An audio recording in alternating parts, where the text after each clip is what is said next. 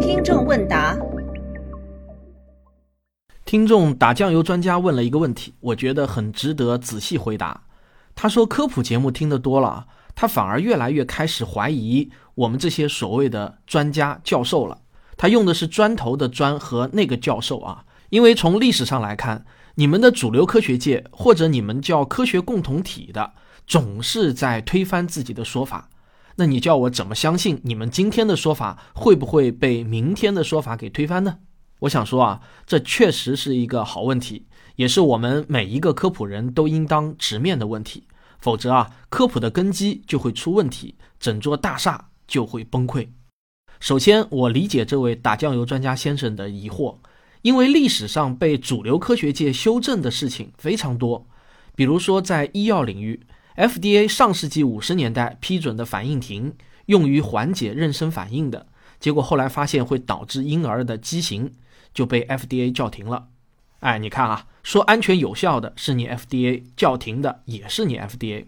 再比如说。维生素 E 可以预防冠心病，是发表在科学杂志上的权威论文哎，结果怎么样？现在不是又被推翻了吗？又说其实根本预防不了。这两个例子啊是在药物领域，那在日常食品中也有，比如糖精，一开始全世界都在广泛使用，后来科学共同体说致癌，全世界都不敢用了。但是呢，前两年科学共同体又给糖精平反了，说根本不致癌。还有咖啡。世界卫生组织下面的国际癌症研究所把咖啡列为二 B 类致癌物有几十年了，去年呢又给平反了。与我们日常生活的小事儿息息相关的例子呢也有，比如说美国儿科协会一九九九年发表的一份官方指导意见就说，两岁以下的儿童要禁止看电视。什么是禁止啊？那就是绝对避免，语气很强硬的。可是十七年后的二零一六年的十月二十一日，美国儿科学会又发表了新的指导意见。又说原来的那份指导意见 out 了，允许成年人在旁陪伴、交谈、教学的时候，婴幼儿可以有限的观看屏幕上的内容，不仅是电视，还包括 iPad、手机等电子产品。对于一岁半以下的儿童，与父母视频聊天是没有问题的。你看啊，从上面这些例子，我们不难看出，科学界啊似乎也是反复无常的。那你叫我们普通老百姓怎么相信呢？今天科学的东西，明天就不科学了。科学不就是女大十八变吗？没个准儿。我想说的是啊，这就对了。正因为科学共同体今天禁止这个，明天平反那个，这样的案例越是多，我越是信任科学。为啥？不是我脑子有病，而是我信任科学的这套方法、态度和价值观。这种为寻求真相孜孜不倦的努力，刨根问底，非要弄出个水落石出的精神。从上面这些例子，我们可以看得出，科学家们啊都很倔强啊。他们首先不轻易接受一个观点，即便在接受后，只要觉得还有那么一点点的疑问，总会有那么几个科学家继续刨根问底的研究，设计各种实验，给出各种证据，希望能够推翻或者修正前人的观点。而科学共同体会用非常苛刻的眼光审视这些新发现的证据，但只要证据到位了，科学共同体就会修正之前的结论。与科学的这套价值观形成鲜明对比的就是经验哲学，那就是说啊，相信越古老的记载越是正确的想法。有些人喜欢相信几千年的智慧，哎呦，我说啊，实际上没有人能活几千年。所谓几千年的智慧，无非就是你传我，我传你。而这种传递很容易传走样的，因此今天得到的一个几千年前的结论，多半都已经不是原来的样子了。相信科学就是相信越是新的结论越可靠，而不是反过来。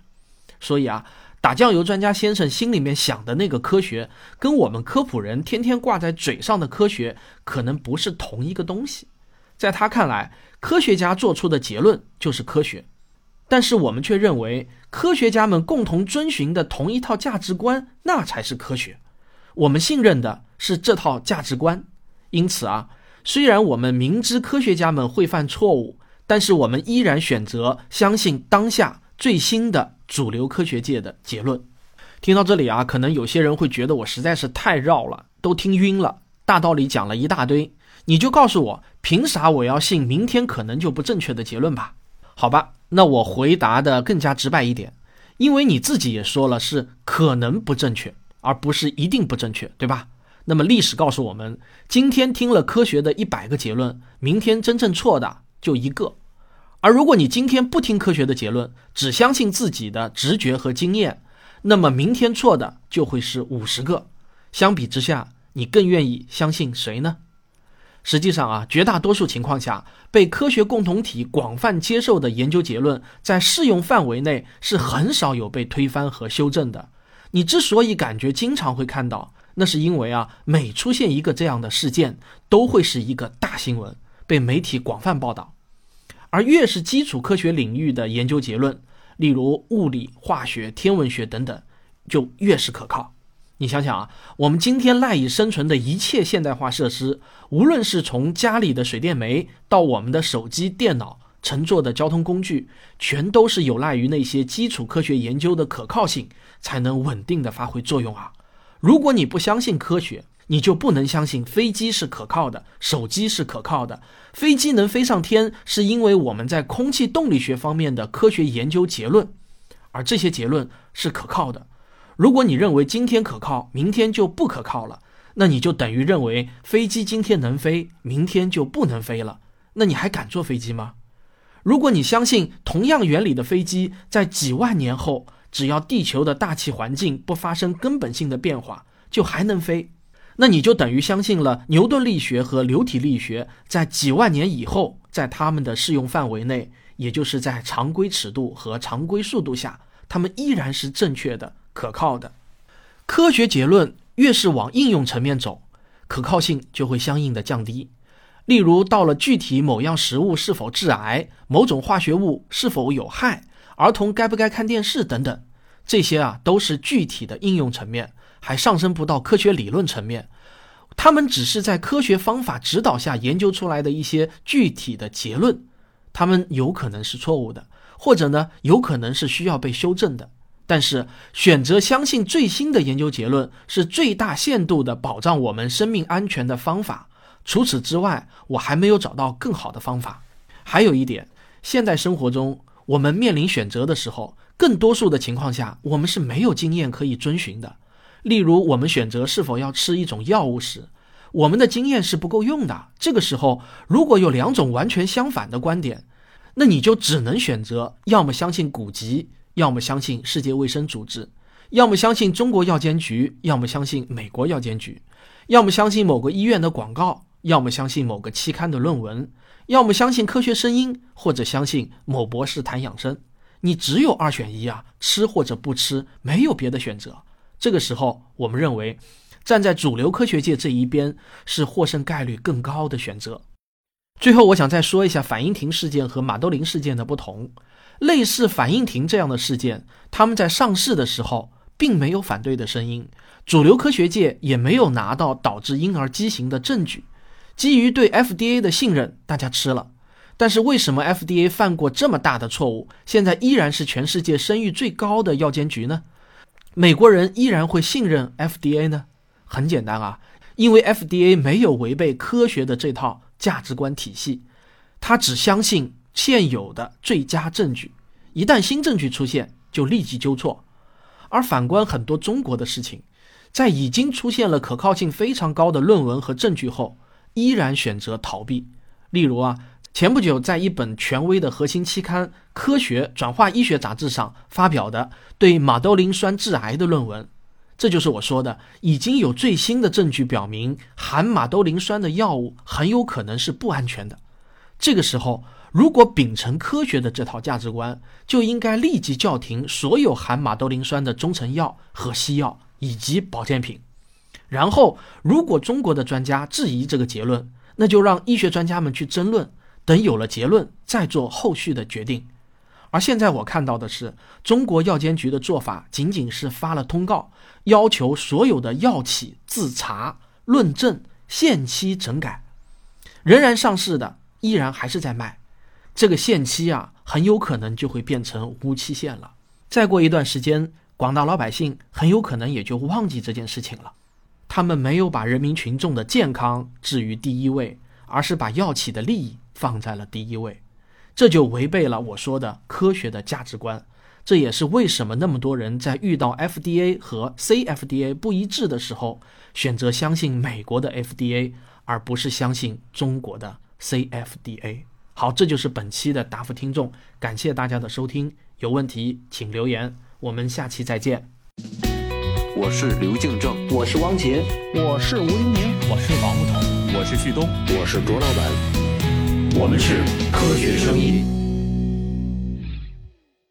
打个补丁啊，这期节目播出以后呢，有听众就是 Family 就指出我对反应停事件的说法是不正确的。反应停这个事件呢，我是凭着印象说的，结果呢，有听众指出啊，它不是 FDA 批准在美国上市的药品。然后我马上查了一下，我发觉确实是我错了。在此呢，我向广大听众表示抱歉。不过这个对我本期节目所要表达的观点并不产生任何的影响。那么今天我在这里呢，就把这个反应停事件的始末跟大家呃简单说一下。反应停最初呢是由德国公司生产的，在当时啊，大部分国家的药品监管制度都非常的宽松，几乎没有一个国家的药监部门提出药品只有进行严格的临床实验才能上市，企业呢只要组织一些不太严谨的研究资料就可以上市了。所以呢，一九五七年。那么只有几份实验报告和证词的反应停啊，就得到了德国和英国等国家的上市批准，并且呢迅速延伸到了二十多个国家的市场。但是美国的药品监管局，也就是这个 FDA 啊，他们的这个准入资格呢，就比其他国家的药监局当时已经要严格的多了。不过在美国有一家公司叫梅瑞公司，他呢引进了这款药物以后呢，主要是宣传该药物对于怀孕早期恶心的疗效。可怕的是啊，这个公司呢，从未在这方面做过研究，在不知道药物是否会通过胎盘影响胎儿的情况下呢，而且啊，在没有临床实验依据的前提下，就大规模的向一千二百六十七名医生发放了二百五十万片反应停试用。但是当时的法律啊，是在患者同意的基础上，医生就可以以实验的名义给病人使用未经批准的新药，而且呢，还不限制剂量。对于制药公司来说呢，赠送药物其实是一个更好的宣传推销途径。不过当时的 FDA 呢，有一些有良知的官员，呃，曾经反对反应停的上市。他们发现反应停的临床研究资料啊，不但数据不全，而且呢，结果呢还有造假的嫌疑，因为说的神乎其神的。那么其中最引人关注的就是负责审批反应停的弗朗西斯·凯尔西医生，他是一位毕业于芝加哥大学的药学博士。一直致力于反对反应停在美国的上市，他就说啊，反应停不能挽救生命，把这种药物拿出去销售对患者呢没有任何的好处。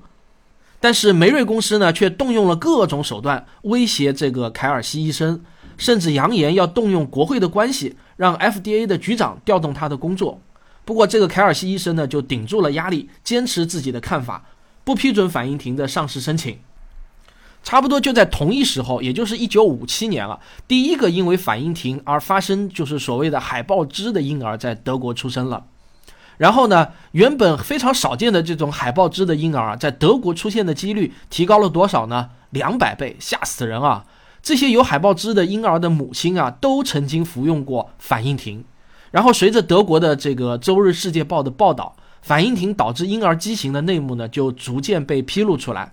然后面对如雪花般飞来的不良反应报告啊，呃，最初的那家德国公司，也就是叫那个裕，呃，就是叫格玉能的那家公司，就决定将反应停测试。